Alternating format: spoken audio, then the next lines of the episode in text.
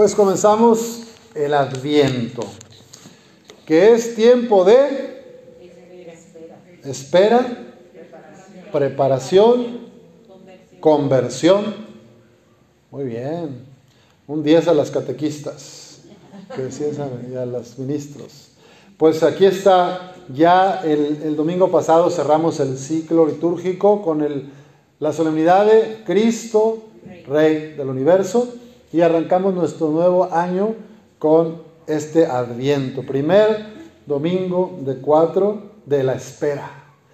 Y las lecturas nos invitan a levantar la cabeza.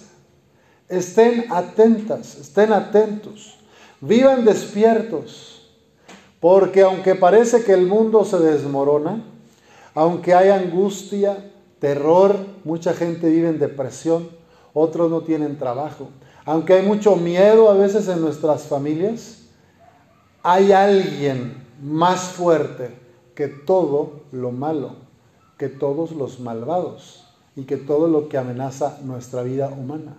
¿Quién es? Cristo. Y por eso dice, no vivan angustiados, no vivan desesperanzados ni preocupados, levanten la cabeza y hagan lo mejor que puedan en el tiempo que nos quede aquí, porque sabemos que se acerca la hora de nuestra liberación. En el Antiguo Testamento y también en el Nuevo, la palabra liberación hace referencia a salvación. Y Pablo utiliza el término justificación. Estas tres palabritas son casi sinónimos. Liberación, justificación, salvación. Padre, pero si el mundo está tan mal, yo no veo que reino esté llegando, que Cristo esté creciendo aquí vivo en el mundo. ¿Qué dirían ustedes? ¿Que va ganando el mal o el bien? ¿Quién va ganando en el mundo? El bien. Ay, vaya optimistas. Hay una frase de Facundo Cabral que me gusta mucho y dice, pues el mal hace mucho ruido, más o menos estas palabras, ¿verdad? Hace mucho ruido, hace más ruido una granada, un proyectil, una ráfaga de metralleta. Es muy ruidoso el mal, una bala que se dispara. Pero por cada bala que se dispara, hay mil abrazos y caricias silenciosas que nadie escucha y que nadie ve. Yo también creo, como ustedes, que el bien va ganando, que Cristo está reinando, que está imperando poco a poco se va abriendo paso en el mundo.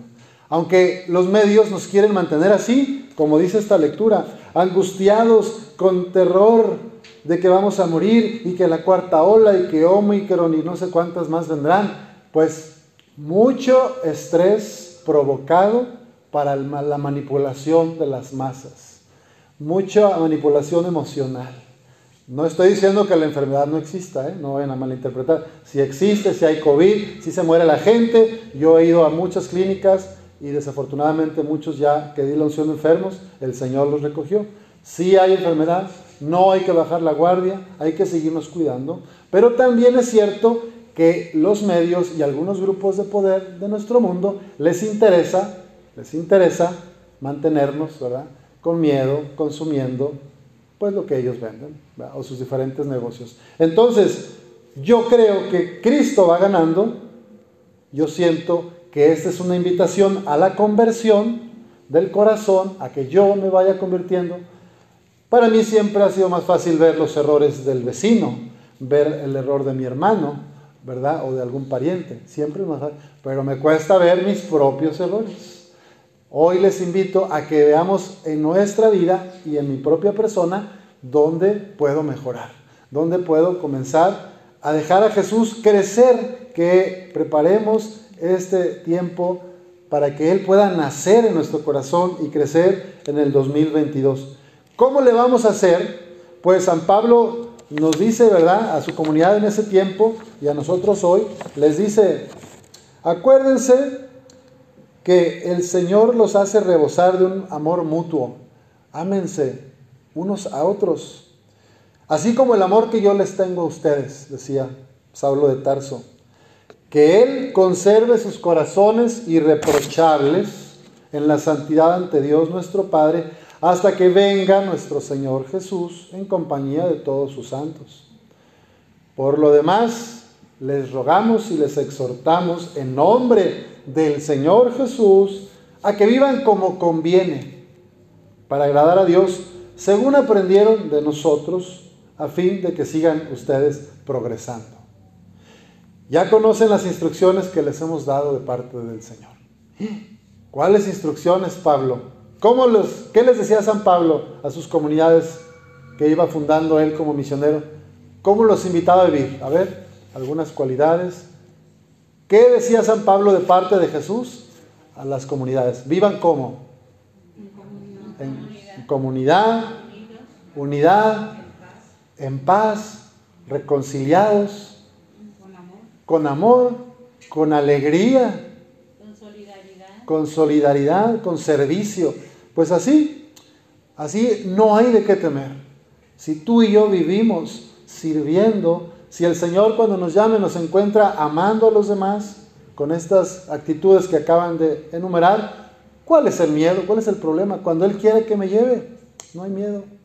Pero si yo me cierro, en mi corazón egoísta y solo busco mi propio beneficio, mi propio interés y me olvido de la comunidad, de los más pobres, pues ahí sí, ahí sí habría que ponernos así como a, a bambolear. Pues velen, dice, dice también en, el Evangelio de hoy, velen pues y hagan oración continuamente. Es otra de las actitudes. Entonces está el servicio, la solidaridad, la alegría, la paz pero creo que la oración es fundamental. Las invitamos, me invito a mí mismo, a que en estas cuatro semanas que vienen nos demos tiempo para orar, para el encuentro personal e íntimo con nuestro Señor. Porque de ese encuentro de tu corazón con el corazón de Jesús es de donde pueden brotar todas estas actitudes, todas estas acciones. El agradecimiento, el amor mutuo, la alegría, la paz, la concordia. En estos últimos días, les comparto para terminar, he tenido momentos de mucha consolación que Dios me ha regalado en diferentes procesos y ministerios pastorales. El viernes fue el retiro de la red de migrantes. Entonces un grupo grande, 20 personas de las y los voluntarios se reunieron en la casa de las religiosas misioneras de la pastoral diocesana ahí a, espaldas de la capilla de San Ignacio y tuvimos un retiro ahí, en la capilla, silencio. Y a mí me llenaba de esperanza ver a las personas orando con su Biblia, encontrándose con su Señor, con nuestro Señor.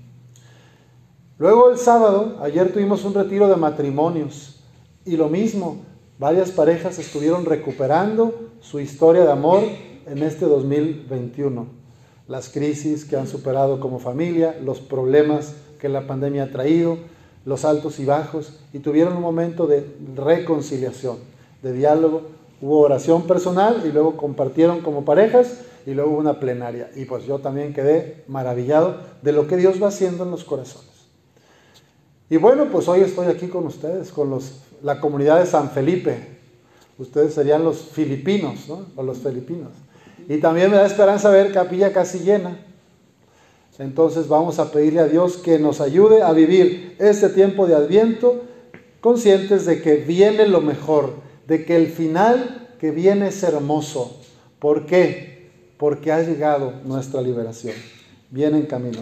Ni te imaginas lo que Dios haría de ti si te pones en sus manos. Abramos nuestro corazón al Señor, pidámosle a nuestro Padre por intercesión de la Virgen María que podamos abrir el corazón a su gracia en este tiempo de Adviento. Así sea.